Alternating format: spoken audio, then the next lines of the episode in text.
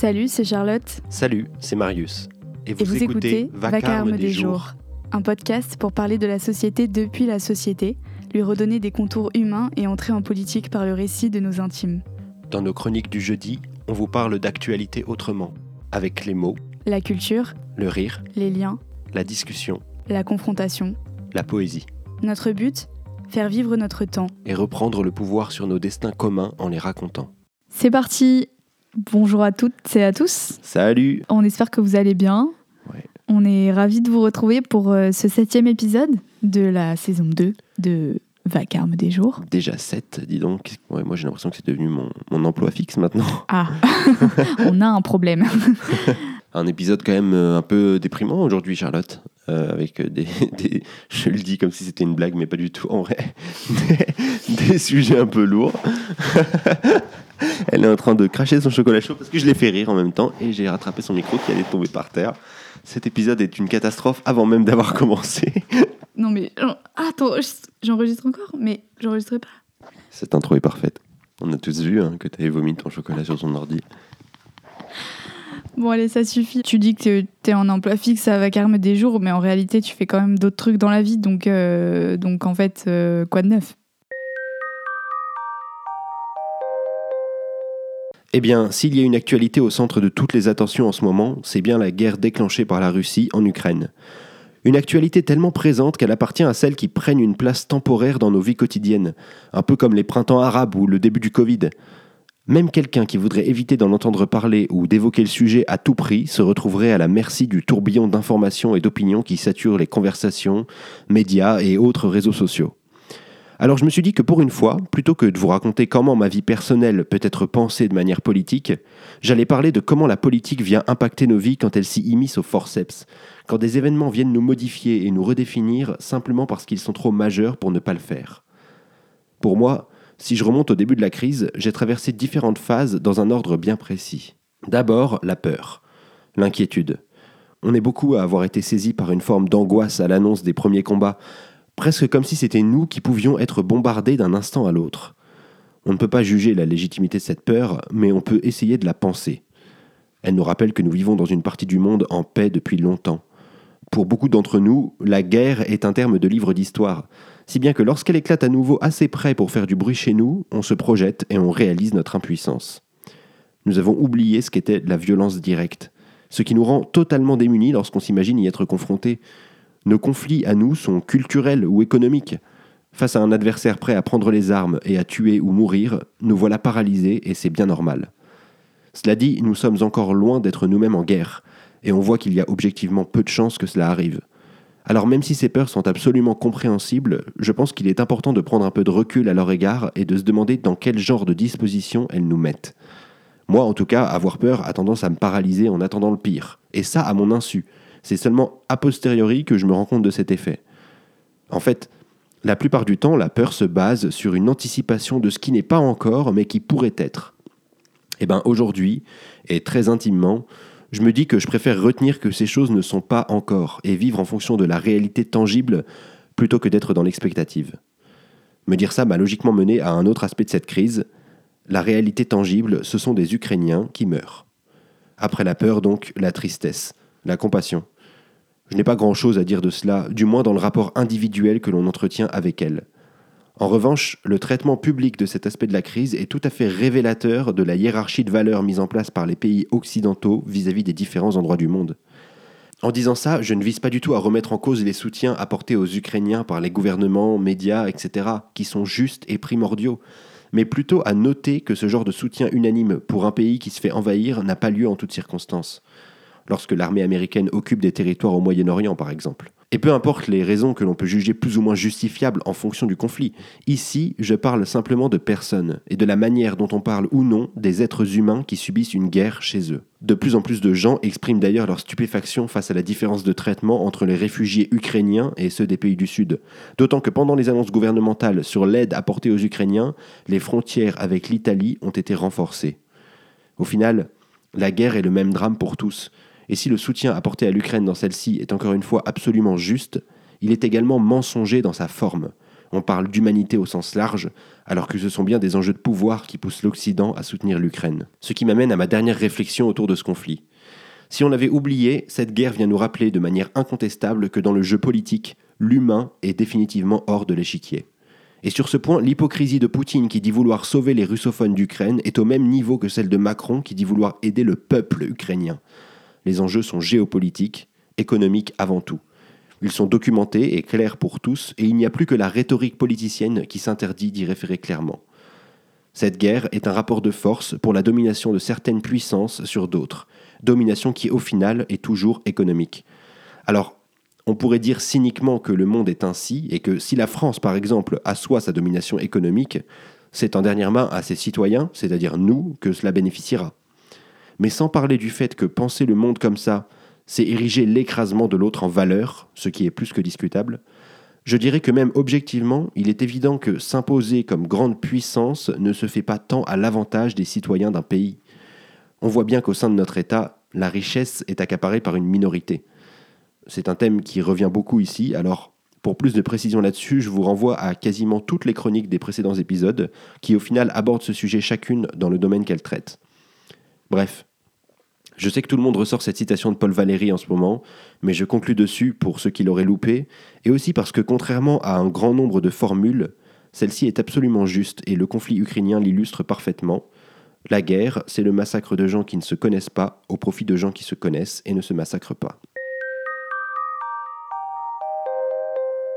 Bah, merci pour euh, cette chronique euh, vraiment d'actualité et euh, j'espère que vous réussissez celles et ceux qui nous écoutent à vous préserver un peu de cette actualité quand même super anxiogène. Mais pour revenir sur euh, la jeunesse de, ce, de cette chronique, j'avais envie d'expliquer un peu euh, euh, les, les, considérations qu'on a eu à prendre en compte.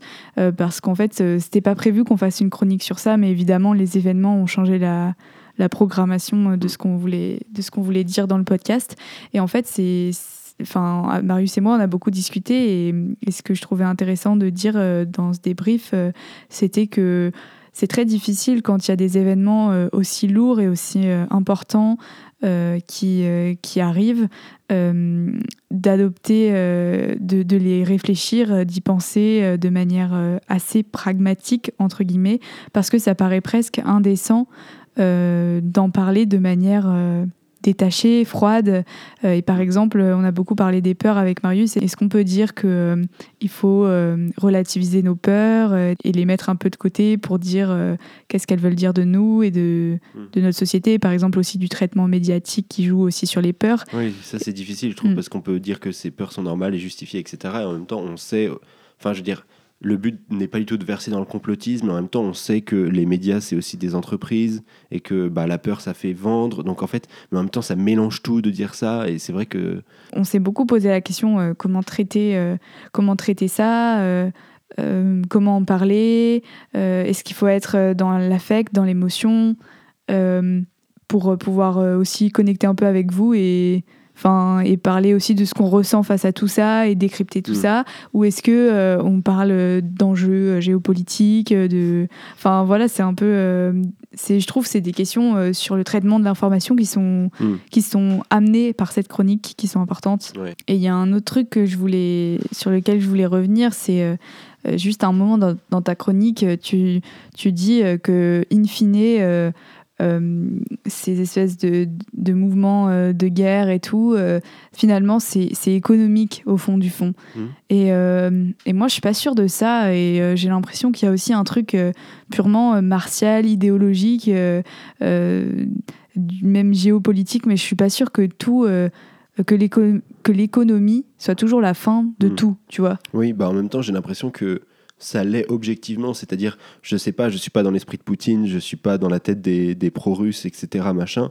Et peut-être qu'il y a énormément d'idéologie martiale, voire nationaliste. Et d'ailleurs, on aurait pu vraiment en parler aussi, vu euh, comment on aborde le nationalisme en France en ce moment. Et enfin bon, bref. Mais euh, ce que je veux dire, c'est que en fait, en dernière main, quoi qu'il arrive, euh, les guerres ont tout le temps des conséquences économiques. Et comme notre monde est tellement, est tellement inscrit dans un, dans un fonctionnement basé sur euh, la primauté de l'économie, quoi, eh ben, euh, je veux dire, peut-être que le, désir d'envahir une partie de l'Ukraine par Poutine, euh, il est aussi martial et il est aussi viriliste dans ce que ça représente d'envahir un territoire et de, de, de, de dire voilà, ça c'est à moi, etc. Machin.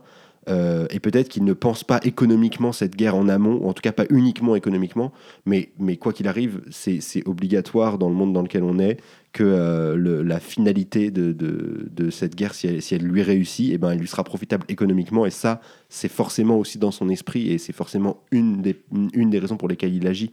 Mais pour moi, l'économie, ça peut être aussi un moyen au service d'une fin qui est euh, une idéologie euh, de puissance. mais, on ne peut pas savoir, c'est un peu le Comme la le monde et, se définit énormément par l'économie, et eh ben, on, on, ne peut que rapporter ça, même si peut-être que le fonctionnement intime de certains dirigeants, il n'est pas cranté là-dessus euh, dans, dans, par exemple, cette action-là qui est entreprise.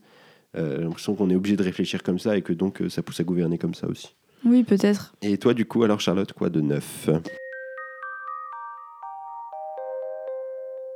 Je crois qu'il n'y a pas grand-chose qui m'impressionne plus que la grâce des patineurs et patineuses artistiques. Leur manière de voler sur la terre ferme, de rendre léger un hiver qui plombe, de donner à la vitesse une allure inoffensive, enfantine.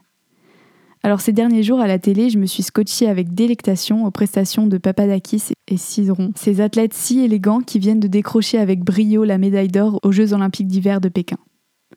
J'étais heureuse pour eux. J'étais fière d'eux. Ils venaient de fendre l'air et le temps, de reproduire la géométrie sur de la glace.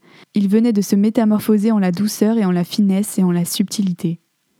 Ce qu'ils avaient accompli faisait qu'ils méritaient ce podium depuis lequel ils chantaient la Marseillaise, drapés dans du bleu blanc rouge. Tout semblait miraculeux, et j'oubliais, la télécommande à la main, le dégoût que m'avait inspiré la tenue de ces jeux, et la promesse solennelle que je m'étais faite à moi-même de détourner le regard de ces jeux de la honte. Le 20 janvier 2022, l'Assemblée des députés de mon pays venait de reconnaître un génocide. Ce génocide, c'est celui du peuple ouïghour, un peuple à majorité musulmane habitant la région autonome ouïghour en Chine. Un peuple dont on estime que 2 à 3 millions de ses membres seraient en ce moment même internés dans des camps dont la logique concentrationnaire rappelle des heures sombres et fait tomber sur la réalité la violence des livres d'histoire. Un peuple dont quelques témoins nous font parvenir, par bribes d'horreur, des récits aussi glaçants que la patinoire des athlètes français. Boycotter les Jeux de Pékin, refuser de contribuer à la renommée de ce pays qui enchaîne, qui brise, qui ostracise et qui tue. Refuser aussi le scandale écologique autorisé par la renommée de ces Jeux, qui tous les deux ans prend le pas sur la nature, l'envahit, la brise et l'enchaîne aussi. Boycotter les jeux, s'offusquer qu'ils existent dans ce silence assourdissant, ce silence absolu de ceux qui ne veulent rien changer, rien protéger si ce n'est l'habitude. Crisper de rage parce que le monde tourne, que tout est injuste et absurde, et que le boycott finalement n'y changera rien. Se rappeler que pendant les guerres, que pendant les famines, les sportifs se retrouvent, qu'ils transcendent ce qui divise, qu'ils dépassent les dirigeants et leurs crimes en ne formant qu'une masse de gens qui veulent courir, sauter et patiner. Faut-il les blâmer? Faut-il leur faire payer l'indifférence? Et puis je pense à Paris, ma ville. Paris dont la nature déjà tremblante tombe sous le coup des pelleteuses en ce moment. Paris qu'on prépare au saccage du triomphe, au sacre d'un monde qui ne veut pas finir et n'en finit pas d'agoniser. Je pense à toutes ces atrocités que l'on oublie dans les parades et les médailles, aux gens qui travaillent et qui espèrent ces moments, à l'ambiguïté et surtout à notre impuissance face à tout cela. Je pense à Paris 2024, je pense à mes contradictions et à ma propre manière de me voiler la face, et puis je remets la télé, égoïstement. Eh bien, merci pour cette chronique. Pour remettre un coup sur l'aspect tout à fait hypocrite de, euh, la, des, des, de la guerre culturelle qui est menée en ce moment à la Russie, par exemple. Euh, donc, en fait, on a quasiment tous les pays du monde qui se rendent en Chine pour faire les Jeux Olympiques euh, malgré les contradictions que tu pointes dans ta chronique. Et là, donc, il y a la Russie qui vient d'être virée de plein de compétitions sportives. Donc, en fait, on a complètement euh, brisé ce truc de le sport transcende tout, euh, même quand il y avait l'Allemagne nazie, on faisait des Jeux, des jeux Olympiques, etc. ce qui prouve bien qu'il y a une espèce de, de, de, de, truc très bizarre quand même. Enfin, moi, je, ça, me fait bizarre. Après, je trouve qu'on on peut défendre une position comme l'autre, c'est-à-dire dire bah, euh, on ne fera pas de sport avec les pays avec lesquels on est en désaccord. Je trouve que ça se défend tout à fait vu euh, euh, toutes les horreurs qui ont lieu dans le monde. Mais on peut aussi défendre la position du sport qui transcende, etc., les conflits. Mais là, du coup, on voit qu'il y a une espèce de, grosse dissonance cognitive. quoi. Mm. Mais en plus, euh, ce que je voulais préciser, et peut-être que j'ai pas trop précisé dans la, dans la chronique, c'est que les Jeux Olympiques ou, même n'importe quelle Coupe du Monde, c'est pas, c'est pas euh, seulement euh, ne pas jouer avec les équipes de tel pays, etc. euh, ce qui serait un peu euh, Mm. bizarre selon moi. Mais c'est surtout, on sait que par exemple le prestige que ça apporte d'organiser des Jeux olympiques, la masse touristique que ça apporte au pays et donc la, la croissance économique qu'il y a derrière et la mise en valeur d'un certain pays, c'est un avantage énorme. Et donc dans, ce que je voulais dénoncer dans la chronique, c'est pas forcément ne pas euh, jouer contre, euh, enfin des matchs de foot ou je sais pas quoi contre euh, des, des pays, des équipes de pays qui, qui ont des pratiques absolument atroces, mais c'est plutôt remettre en cause un petit peu le fait qu'on participe à Ouais. l'hégémonie d'un- certain modèle qui est franchement nuisible, quoi. Et c'est parfait, tu, m'offres une transition parfaite. Enfin, c'est aussi un truc que j'avais noté en écoutant ta chronique. Je pense que c'est vraiment important de, différencier le sport en soi et ce qui se passe entre des gens euh, et la compétition sportive et les infrastructures qu'elle demande en fait. Finalement, euh, alors je sais pas s'il y aurait moyen de continuer à faire des, JO qui soient euh, euh, respectueux des droits de l'homme et de l'environnement et de tout ça à la fois. Mais du coup, je pense qu'on peut vraiment critiquer ça tout en disant que euh, on soutient euh, les athlètes et les rencontres sportives qui sont, qui sont des événements euh, qui peuvent être importants culturellement pour plein de gens. Je sais pas. Enfin, je- en tout cas, je pense que c'est imp- important de faire la différence entre les deux. Ouais, ouais. Et ce que je voulais dire aussi, c'est que dans cette chronique, essayé aussi de, prendre un rôle un peu à la fin en disant je remets la télé parce que, en fait, c'est, je trouve que nous, en tant que citoyens, on sent à la fois, enfin moi en tout cas, ce truc d'impuissance, de tiraillement où euh, qu'est-ce que je fais? Je regarde, je regarde pas. euh, euh, Enfin, est-ce que ça change quelque chose si je regarde pas? Est-ce que, enfin, tu vois ce que je veux dire? J'ai Mhm. l'impression que ça, ça met aussi en, en lumière nos contradictions personnelles de citoyens Ouais. qui en fait ont pas la main sur ça et donc comment on réagit face à Mm. ça? Bah parce que je trouve que c'est difficile de le penser parce que justement par rapport à cette chose de le, le sport transcende les conflits, etc. En fait, on, on- on promeut énormément les rencontres sportives internationales comme des événements neutres. Et en fait, je pense que ce qui est vraiment important, c'est de toujours euh, mettre ça en question. Et en fait, rien n'est neutre politiquement. Et donc en fait, le traitement de ces événements, la manière dont ils sont organisés, etc. Malgré tout, bah, ça découle forcément du, de leur existence même. Donc en fait, faut, j'ai l'impression, en tout cas moi, ce qui m'aide, c'est d'essayer de, réfléchir rationnellement à, euh, bah non, en fait, on peut pas juste se mettre dans une posture de, bah non, c'est le sport, donc on n'y touche pas, puisque de fait, du sport découle tout un tas de choses qui sont loin de la neutralité, quoi. Avocat du diable, euh, quel est notre sujet du jour? Je te prie. Eh Bien, notre sujet du jour, ce sera pour ou contre les applis de rencontre. hein. Ouais, en fait, on est un petit peu des bolos parce que à l'époque, on a eu l'idée de cet avocat du diable. C'était en plein dans la Saint-Valentin où on commençait à écrire la trame de cet épisode et on s'était dit ouais, ça va être grave d'actualité, euh, encore tout frais dans les mémoires.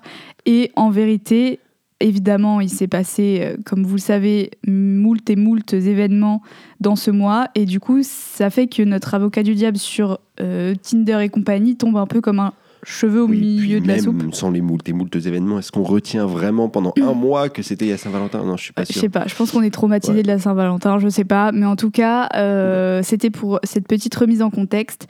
Euh, mais même si ça peut paraître euh, un peu euh, tombé du ciel, euh, c'est quand même une façon de se rencontrer euh, dans cette société et de tisser des liens qui est de plus en plus importante, de plus en plus structurante Mm. dans notre rapport au monde et aux autres.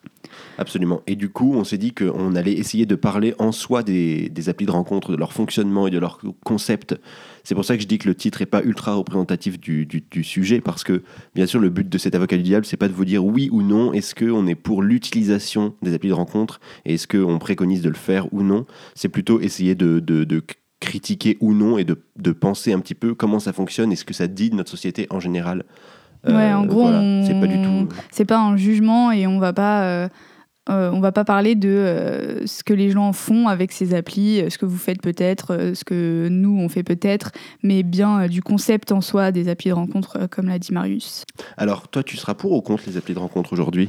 Aujourd'hui, je serai contre les applis de rencontre. Et toi, du coup, Et du tu coup, seras pour, en Moi, toute je logique. pour, plutôt. Je commencerai par dire que ce sujet n'a pas lieu d'être parce qu'en fait, le fait que des gens se rencontrent pour vivre euh, des aventures intimes diverses et variées, bah, ça regarde personne d'autre que eux-mêmes. C'est leur vie intime et leur vie personnelle.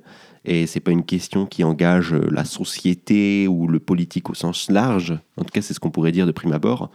Et euh, donc je ne vois pas même pas pourquoi en fait tu vas chercher à me démontrer en quoi c'est pas vrai, parce que de toute façon, ça ne regarde personne d'autre que les gens qui s'y engagent.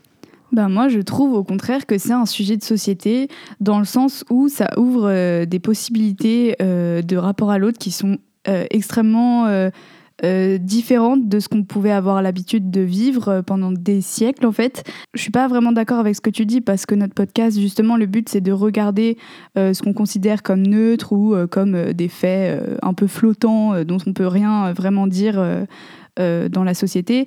Et en fait, moi je trouve qu'au contraire c'est un sujet qui interroge puisque pour moi, la rencontre, même si c'est un peu cliché de dire ça, c'est la base d'une société, en fait, enfin, de comment on construit nos liens aux autres. Et là, euh, ce que ça raconte de nos sociétés, ces applis de rencontre, c'est que ça, ça peut produire quelque chose qui, pour moi, va à l'encontre de la substantifique moelle de la rencontre, qui est le fait de... Euh, euh, que, que, ça soit un peu fortuit, que tu sortes un peu de ta zone de confort, que tu partages un moment avec les gens, puis ensuite que tu apprennes à les découvrir, que, que en fait ça casse un peu ton, euh, tes mécanismes de base où tu, mm. comme un peu un mécanisme de protection, tu te protèges euh, de l'inconnu, des autres, des étrangers, euh, pour, faire large. Et en fait, là, j'ai l'impression que en choisissant les gens avec des critères, en swipant sur, sur ces applis, et en sélectionnant avec qui tu as envie d'avoir euh, une relation euh, et sous-entendu un peu les autres euh, n'en valent pas la peine selon toi, bah tu t'enfermes dans tes propres je sais pas critères, névroses. Non mais en vrai, c'est pas forcément péjoratif, tu peux aussi avoir envie de rencontrer quelqu'un qui, qui, coche toutes tes cases que tu as construit dans ton idéal amoureux et ça peut euh, aussi être très bien mais moi je pour moi c'est un danger euh, dans ce que ça peut apporter ensuite euh, d'un peu entre guillemets dystopique quoi. D'accord mais pour moi tu peux aussi utiliser une appli de rencontre sans avoir forcément envie de rencontrer quelqu'un qui coche toutes les cases et tout. C'est pour ça que je trouve que c'est une critique qui est un, peu malvenue parce que genre c'est pas enfin c'est comme si tu disais l'optique qu'il faut avoir dans une appli de rencontre c'est ça alors que je suis pas d'accord. Et surtout pour répondre dans l'appli de rencontre tu sélectionnes les gens. Je veux dire, tu, ils ne tombent pas dessus. Donc forcément, tu as des critères de sélection. Pour répondre à, ton argument de fond que tu as utilisé en premier, qui était de dire que ça, ça casse les rencontres et tout, bah c'est comme si tu parlais des rencontres au sens large, alors que je suis pas du tout d'accord. Tu peux tout à fait décider que amoureusement, ben, tu c'est compliqué pour toi de rencontrer des gens ou, ou même tu préfères passer par ce canal-là ou peu importe les raisons d'ailleurs, elles sont propres à chacun, mais ça ne casse pas tout, du tout euh, l'intégralité de ta vie sociale. Et pour moi, genre tu dis, euh, le principe de notre société, c'est quand même de faire des rencontres et de nouer des liens. Et pour moi, on peut absolument utiliser des sites de rencontres tout en continuant à nouer énormément de liens et à rencontrer plein de personnes. C'est juste un certain canal pour un certain type de relation. Du coup, euh, oui, c'est vrai, tu as raison, ça peut être euh, une manière de rencontrer des gens euh, parmi d'autres, mais je trouve quand même que derrière ça, il y a un espèce de rapport marchand aux relations humaines qui fait que tu vas sur ces applis comme si en fait l'autre était une sorte de produit. En tout cas, c'est comme ça qu'il t'est présenté par l'application. Mmh. et en moyenne, je crois qu'on passe environ 3 secondes euh, sur chaque profil. Donc, euh, et avec ça, euh, on juge si on peut avoir une relation avec cette personne ou pas.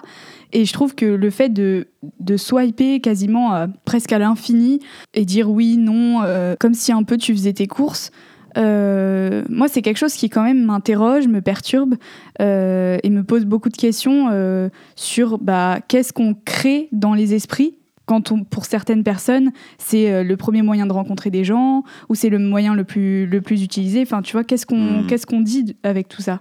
Bah, je trouve après que ce que tu, ce que tu critiques sur euh, le, rapport marchand que ça, que, que ça induit euh, vis-à-vis des relations, etc., machin, eh ben, c'est aussi quelque chose qui est propre à chacun. Et si tu utilises une appli de rencontre et que tu as envie de swiper toutes les 3 secondes et de t'arrêter juste euh, au physique ou à la courte description disponible, etc., eh ben, tu vas sûrement tomber sur des gens qui sont pareils, ou en tout cas, en discutant avec eux, tu vas te rendre compte que vous avez plus ou moins le même rapport à cette application ou non. Et du coup, ben, ça, je trouve que c'est pas un truc qui est forcé et généralisé par l'appli de rencontre, c'est plutôt quelque chose qui est propre à chacun. Et donc, en fait, si euh, c'est bien parce que ça permet de clarifier aussi pourquoi on est là, pour les gens qui les utilisent, ça permet de clarifier leurs désirs, c'est-à-dire est-ce que tu es là pour redécouvrir des, gens euh, de manière plus approfondie, euh, sans mauvais jeu de mots, pour avoir des, des par exemple, des relations longue durée ou des, des relations réelles? Ah, ça y est, j'aurais jamais dû faire une blague, c'est terminé. Ou bien est-ce que tu es là juste pour du sexe ou pour des choses comme ça Et donc en fait finalement l'application va, il me semble, favoriser les gens qui sont d'accord là-dessus et qui entretiennent le même rapport, plus ou moins marchand si tu veux, mais peu importe puisque dans les relations le principal c'est que les gens soient mutuellement euh, d'accord sur ce qu'ils font ensemble et sur, enfin tu vois, et sur le type de relation qu'ils recherchent.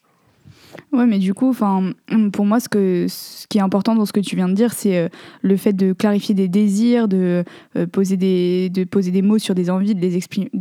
Euh, de les exprimer. Mais justement, est-ce qu'en fait c'est vraiment des désirs ou est-ce que ce fonctionnement par algorithme, c'est pas ça, ça, ça nous fausse pas en fait ce qu'on veut réellement Et est-ce que sur ces applis, tous les désirs peuvent s'exprimer, toutes les personnes peuvent y trouver leur compte? Euh, j'ai l'impression qu'il y a certains algorithmes qui évidemment favorisent certains types de personnes. Et puis euh, la manière qu'on a d'appréhender ces applications, euh, c'est aussi une manière qui est vraiment beaucoup basée sur l'apparence physique. Hein. On ne peut pas juger grand-chose d'autre quand on voit une photo de quelqu'un avec une courte biographie. Et en vrai, c'est vrai que même dans la vraie vie, il faut pas se leurrer, on juge quand même d'abord sur l'apparence physique. Euh, quoi qu'on en dise. Mais je trouve que là, c'est quand même une forme euh, exacerbée de ça et que, euh, en fait, en, utilisant ces applis, on apprend aussi à juger vraiment rapidement et à s'intéresser à, ces critères-là principalement. Ça, normalise aussi les, critères de beauté ultra normés et, et contre lesquels on est, enfin avec lesquels on n'est pas forcément d'accord parce que la, beauté c'est aussi quelque chose de subjectif. Je vois ce que tu veux dire, mais après je trouve qu'à partir du moment où on passe par le numérique, ça c'est quelque chose qui est obligatoire, c'est-à-dire on sait que les applis elles sont conçues et qu'il y a forcément des algorithmes derrière et, euh, et donc ça bah faut, faut en être conscient, etc. Bien sûr. Mais euh, c'est, je veux dire, on est battu. Après, on peut réfléchir à la manière dont on organise ces algorithmes. Mais quoi qu'il arrive, quand ton but c'est de faire se rencontrer des gens qui vont s'entendre, tu es obligé de trouver des critères. Et donc, il y, en a, y a certaines applis qui utilisent des critères différents, ou etc. Machin. Au-delà de ça, euh, pour rester sur ces trucs de, cercle de connaissances, et eh ben finalement, euh, quand on utilise une application et qu'on on se rencontre par affinité qu'on a, qu'on a mis dans l'application, c'est souvent les trucs qui nous tiennent le plus à cœur. Donc en fait, on est plus à même de rencontrer des gens avec qui on va mieux s'entendre. Euh, plutôt que de finalement finir par avoir des relations par défaut avec euh, ceux qui sont dans notre cercle de fréquentation Oui, dans un sens, mais bah, le problème, c'est que ça, pour moi, euh, c'est symptomatique d'un problème qu'on a de créer des vrais liens euh, qui nous intéressent, euh, qui, qui sont porteurs dans la vraie vie, entre guillemets. on ne sait plus, en vrai, créer de liens dans notre société. On est vachement dans, un, dans des trucs individualistes, on se renferme beaucoup sur nous et on peut faire beaucoup de choses seuls aujourd'hui. et j'ai l'impression que au lieu de soigner ces liens-là, on va essayer d'en créer des nouveaux euh, sur les applis de rencontres, euh, mais du coup, euh, quelque part, on va se renfermer encore plus, et ça peut presque être, au lieu d'un symptôme, ça peut ça peut presque devenir la cause du fait qu'on n'arrive plus aussi à créer de liens dans la vraie vie parce que c'est tellement plus facile de sélectionner avec les critères des applis et tout. ça demande entre guillemets moins d'efforts. et pour moi, c'est un peu triste parce que c'est du coup notre solution pour moi, c'est un peu une solution de repli euh, face au fait que nos sociétés, elles nous laissent vraiment beaucoup dans la solitude. Ouais, mais qu'est-ce que, quel serait le problème avec ça pour moi? Parce que je trouve qu'on peut aussi. Enfin, il y a une partie de moi qui est d'accord, mais je sais pas, j'utiliserai pas les mêmes arguments parce que je trouve qu'on peut aussi dire, bah oui, et alors c'est c'est juste bassement réactionnaire de dire ah on construit plus de liens et tout, et peut-être que c'est très bien aussi d'avoir des nouvelles façons de construire des liens, et c'est juste parce qu'on s'attache euh, au fonctionnement de la société avant le numérique, mais je trouve qu'on peut tout à fait répondre à ça en disant bah oui bah c'est l'évolution et c'est ça qui est beau, tu vois. Bah tu peux tout à fait dire ça, mais pour moi comme j'ai dit au début, le, fondement de la rencontre euh, c'est euh, c'est d'aller au devant de l'autre sans savoir quelle couleur de cheveux il a, euh, quelle, enfin voilà, c'est bah. si on supprime totalement ça euh, et qu'on s'en fiche, bah oui, c'est une opinion. Hmm. Voilà, moi ça me ça me désole. C'est aussi c'est un argument avec lequel je pourrais être d'accord. Donc je te donne un tout petit coup de pouce juste pour celui-là et après je reprends vite ma position. Mais c'est juste que je, je dirais aussi, enfin pour aller dans ton sens, que que le fait de rencontrer des gens présélectionnés et tout machin, c'est aussi un ça, ça cause un manque. Enfin pour reparler de politique, qui est quand même un peu le truc de notre podcast, j'ai l'impression que moi, mes, mes gros moments d'émancipation de, politique ou de découverte de choses, c'est quand j'ai rencontré des gens qui pensaient de manière euh, étranges pour moi et qui disaient des choses auxquelles je ne m'attendais pas. Et du coup, je trouve que ça nous coupe de ça, euh, Mm. peut-être les applis de rencontre. Et, et- et ça, à la limite, je trouve qu'on peut dire que du coup, c'est dommage de plus avoir des rencontres dans la vraie vie parce qu'on on- on- on ne peut plus se faire surprendre Mm. et donc euh, penser Ouais, différemment. Quoi. Et puis au-delà de ça, euh, ça, veut, ça veut dire aussi que on peut très bien vivre complètement enfermé et sortir juste pour faire des dates avec Ouais. des gens qu'on rencontre sur les applis. Et ça veut dire quoi? Ça veut dire qu'au travail, on, quelque part, euh, on pourrait imaginer qu'on fait euh, l'économie de la parole, euh, qu'on n'a pas envie de parler aux autres, parce qu'on sait très bien que de toute façon, si on se sent seul, il y a des applis. Et moi, toute cette société me rend triste. Mm. Me rend triste oui, on et- peut aussi défendre ça. Et en plus, je pense que c'est la cause de beaucoup de problèmes qu'on a aujourd'hui et, et- et que politiquement, c'est affaiblissant de, de plus avoir de lien dans la vraie vie et de plus se connecter aux autres aussi, Ouais. euh, aussi spontanément qu'on le faisait avant. Bah oui, ok, d'accord. Mais du coup, pour aller à l'inverse de cet argument sur l'extraversion ou l'introversion, justement, euh, je trouve qu'on est dans une société qui favorise justement les gens qui ont tendance à être extravertis et qui ont tendance à aller vers l'autre. Et c'est aussi comme ça que les relations se nouent souvent. Mais c'est pas forcément quelque chose qui est inné ou évident pour tous. Et, euh, et on- déjà qu'on est dans une société où les extravertis sont majoritaires, où c'est bien de briller, de prendre la parole, euh, et que ça nous met en valeur et que les gens stylés, bah, c'est ceux qui osent s'imposer, etc. Machin. Et ben, je trouve que c'est bien aussi d'avoir des espaces qui permettent à tous de se rencontrer de manière plus simple. On, on va pas se le cacher, on sait tous que c'est plus facile de discuter euh, via le numérique que via euh, la réalité. Euh, et donc en fait, euh, des gens qui, qui sont seuls en fait parce qu'ils sont inadaptés à ce que la société promeut en termes de relations, eh ben, peuvent passer par ces canaux-là pour être moins seuls et pour se rencontrer, y compris entre eux, euh, chose qui, est, qui arrive rarement au final, vu euh, comme, comme culturellement on favorise l'inverse. Hmm. Je suis d'accord avec ça aussi, mais pour moi, ça, ça, ça, marche aussi pour des individus. Mais si on reprend un, point de vue un peu plus systémique, pour euh, revenir sur ce que je disais tout à l'heure, euh, j'ai l'impression que ce système de relations, euh, ça marche très bien avec le calendrier entre guillemets libéral de nos vies. Euh, le temps, c'est de l'argent et ça s'adapte bien à un mode de vie où voilà, on travaille, on n'a pas le temps en fait de discuter euh, euh, de manière un peu inopinée, voilà, de, prendre le temps avec les gens qu'on rencontre, je sais pas moi, dans la rue, dans le métro.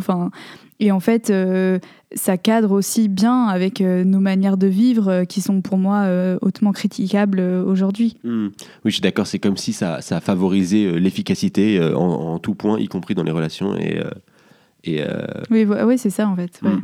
Ouais, et du coup, bah, on n'a plus de temps à perdre en fait. Et c'est vrai que je- j'appuie un peu dans ton sens parce que les espaces de vide et les espaces de, où on prend le temps de faire des choses qui ne créent pas de valeur sont de plus en plus rognés aussi dans notre société. Et, euh, Mm. et c'est important de les défendre. On passe au billet? On passe au billet. Fossoyer. Le groupe nie en bloc. Accusation mensongère, préjudiciable, outrageante. Le groupe ne répondra pas aux questions. Le groupe a saisi ses avocats. Le groupe, c'est Torpea. On dirait un magasin de meubles ou le nom d'un grossiste. Une marque de salade, bref, un truc en lien avec des marchandises. On n'est pas si loin d'avoir raison finalement. Orpea, c'est le leader mondial des EHPAD, établissements d'hébergement pour personnes âgées dépendantes. Les maisons de retraite, si on veut. Là-dedans, il y a les êtres humains en passe de redevenir de la simple poussière d'étoiles, des achevés, des aboutis, des êtres dont la faiblesse délimite le respect auquel ils ont droit, le temps à leur consacrer, la rentabilité que l'on tirera de ces relations arrivées à terme. Ces gens qui pèsent à l'économie qui se déploie, vitale, roulement infini, énergie terrible qui broie sans plus savoir pourquoi. Ces morts qui n'en sont pas encore et dont on ne sait pas quoi faire. Je suis brutal, mes mots sont crus, ils vous choqueront peut-être. Moi aussi, ils me choquent. Pourtant, j'ai toujours pensé que dire la réalité telle qu'elle se déroule, telle qu'elle est pensée au fond, sans édulcorant, sans enrobage, permet de percuter enfin la vérité et qu'elle nous fasse quelque chose. Alors voilà, quand j'ai entendu parler d'Orpea un beau matin à la radio, je me suis dit qu'il fallait dire ces choses-là. Orpea, donc, est un grand groupe, prestigieux, d'apparence honnête, qui n'a qu'un seul but, nous donner envie d'abandonner nos anciens à ces bons soins pour ne pas les avoir dans les pattes le temps que la vie finisse de se consumer. Les mots crus, encore, désolé. J'essaierai d'y penser et de ne pas heurter, mais les faits heurtent, évidemment. Je ne peux pas passer à côté. Je suis obligé de les laisser s'exprimer comme ils sont. Je suis obligé de promettre qu'on cherchera une morale, une leçon, quelque chose à en tirer pour le reste, les années, les autres qui passeront après. Il y a quelques semaines, un livre paraît. Il s'appelle Les Fossoyeurs. Il est écrit par le journaliste Victor Castanet, qui révèle ce qui se cache derrière les murs de ces endroits que l'on croit toujours bien aseptisés, que l'on imagine sains et doux, parce que ce serait trop dur au fond d'imaginer qu'il puisse s'y dérouler des crimes, des trucs douteux, des choses atroces. Parce qu'il faudrait trop réfléchir alors de ce qu'ils veulent dire de nous, ces EHPAD, de nous et de nos manquements, de nos jeunesses qui s'en balancent. Et pourtant on fait mine de découvrir, et parfois l'on découvre vraiment, ce que fait l'économie reine à nos traditions de soins. Les maisons de retraite du groupe Orpea ont été soumises à des politiques de réduction des coûts massives. Elles ont économisé des couches.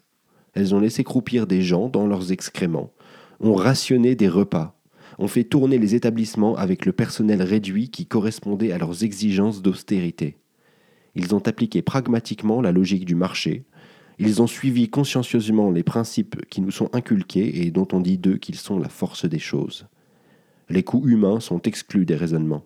Et pour se défendre, il n'y a qu'à se barricader dans les chiffres. La ribambelle de chiffres qui courent et qui ont toujours raison. Peu importe la merde, peu importe la souffrance et la terreur des gens qui, en plus de tout le reste, sont aux portes de la mort. Que dire aux enfants, aux petits-enfants qui apprennent les égarements et les douleurs des aînés Qui ne sont pas coupables du tout qu'ils sont contraints par la société, qu'on ne peut pas changer, à abandonner la vieillesse, et que les révélations, si ignobles soient-elles, ne les ébranleront pas qui n'ont rien à voir avec tout ça, et Corpea est une entreprise qui a enfreint le droit, point à la ligne. Mais les mécanismes sont massifs, et nous sommes tous emmêlés dans cette histoire, évidemment. Ce n'est pas notre faute si la santé est désormais gérée par des managers, mais il en va de notre responsabilité de tirer les leçons, comme si nous avions besoin d'exemples terribles de ce que cette association marché-soin implique pour une société telle que la nôtre, qui s'en remet aux autres pour assurer le maintien des valeurs justes qui nous animent et qui sont aussi les plus flageolantes. La santé comme entreprise. On en voit l'impact délétère pour ceux qui la perdent, mais on oublie parfois le drame qui se joue pour tous les acteurs qui en font quelque chose d'important. Toutes celles et tous ceux qui ont à cœur de prendre soin, de réparer, de protéger, qui préservent, écoutent, soulagent.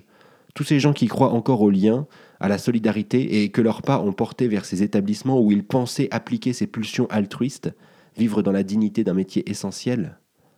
Ces gens-là travaillent, ont travaillé ou travailleront chez Orpea ils ne parviendront pas à faire ce qu'ils ont à faire convenablement. Ils feront des choix. Ils expliqueront le truc des couches. On en donne trois par jour et par résident. Pas plus, c'est comme ça. Ce n'est pas moi qui décide, pas moi qui fais la loi ici. Je sais, tu baignes dedans, ça sort par tous les côtés, et bientôt c'est toi qui sortiras de toi-même parce que tu ne voudras plus être associé à ces horreurs qui se jouent sous tes yeux et qui sont plus acceptables que des meurtres, que des tueries, parce qu'ils s'expliquent rationnellement. Il n'y a plus d'argent. Voilà, c'est tout.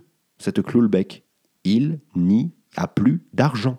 Déjà, les burn-out les fauches, ce sont des burn-out car ils sont épuisés, surexploités, affamés d'humanité, mais ce sont aussi les burn-out du cœur qui n'en peuvent plus d'assister et de se rendre complices des trahisons que l'on fait à la dignité.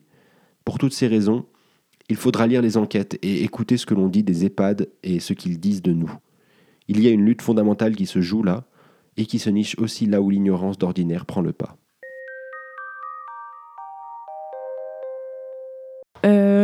On, part, sur les recos de cet épisode.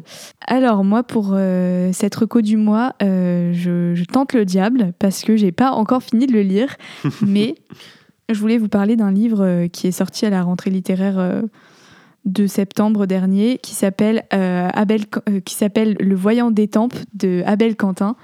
Et c'est en fait l'histoire d'un qu'un cagénaire ou euh, un peu un, prof d'université, un peu un, loser euh, qui en fait euh, et tout d'un coup retrouve foi dans ce qu'il dans ce qu'il fait en voulant écrire un livre sur un poète un poète noir D'ailleurs, je sais même pas si le poète a vraiment existé. Bref. Et en fait, euh, il se retrouve un peu dans la sauce parce qu'on l'accuse d'appropriation euh, culturelle et euh, il fait face aux critiques un peu des personnes qu'on dirait woke de nos jours. et voilà, et en fait, il peint un, portrait au vitriol de notre société hyper cynique. Et en fait, on ne sait pas trop quel est le fond du truc. On peut l'interpréter de plein de manières différentes, mais moi, je pense que c'est intéressant, euh, ça nous fait réfléchir à, toutes ces choses-là. Et, c'est pas un gros livre de réac Je pense pas. mais, mais, mais je pense qu'on. Euh, du coup, comme on n'a pas trop d'indicateurs de qu'est-ce qu'il faut penser face à ce livre, c'est juste un truc brut qui nous est exposé euh, de manière hyper cynique, bah, ça nous met un peu, un peu face à nous-mêmes et ce qu'on pense de tout ça. Donc euh, voilà, ça serait ma reco du, du moment. Moi, ce mois-ci, je voulais recommander un autre podcast que j'aime beaucoup écouter, qui s'appelle La gêne occasionnée. C'est un podcast de critique de cinéma. et d'ailleurs, un petit peu de critique littéraire. Ils ont fait un ou deux épisodes sur des bouquins mais c'est majoritairement du cinéma, voire des choses disponibles sur Netflix. Ils ont fait une série une fois et des documentaires aussi. Euh, c'est un podcast qui est animé par euh, François Bégodeau et l'homme qui n'a pas de prénom, donc euh, on ne sait pas qui est cette personne. Mais en tout cas, ils, discutent très bien tous les deux, ils ont des manières différentes d'aborder la critique, en tout cas dans la forme, mais c'est tout le temps très pertinent, tout le, monde, tout le temps très intéressant, vraiment, je vous le conseille chaudement. Et c'est aussi euh, de la critique euh, comme on n'a pas l'habitude d'en entendre ou d'en lire, euh, qui, se base vraiment sur le concret de l'œuvre. plus que d'essayer de faire des choses générales, ils, partent de scènes ou de citations ou de choses très précises. Et moi, c'est quelque chose que je trouve très agréable parce que du coup, on raccroche tout de suite quand on a vu le film ou quand on a lu le bouquin. Voilà. Par contre, ils spoilent. Donc, si vous êtes contre le spoil, ayez vu les films avant d'entendre les critiques. Et euh, enfin, pour euh, ma dernière reco, euh, je vous propose de découvrir une musicienne que j'aime beaucoup qui s'appelle Shadi, S-H-A-D-I. Euh, qui fait de la musique euh, un peu, c'est un petit, un petit peu un ovni euh, musical. à la base, elle faisait du chant lyrique et sa musique, c'est entre l'électro et des chants très cristallins. et en fait, c'est ultra, à la fois ultra moderne et en même temps très classique. Et, et voilà, elle est, elle est incroyable. donc, je vous en dis pas plus et je vous laisse aller écouter ces morceaux. On et ben, vous souhaite un bon mois. Et ben, oui. Et on se voit au printemps. ouais, et bah écoutez, euh, à plus dans le bus, comme on dit. Euh, plus d'ailleurs. Mmh, mmh, plus, non. Ciao. Salut.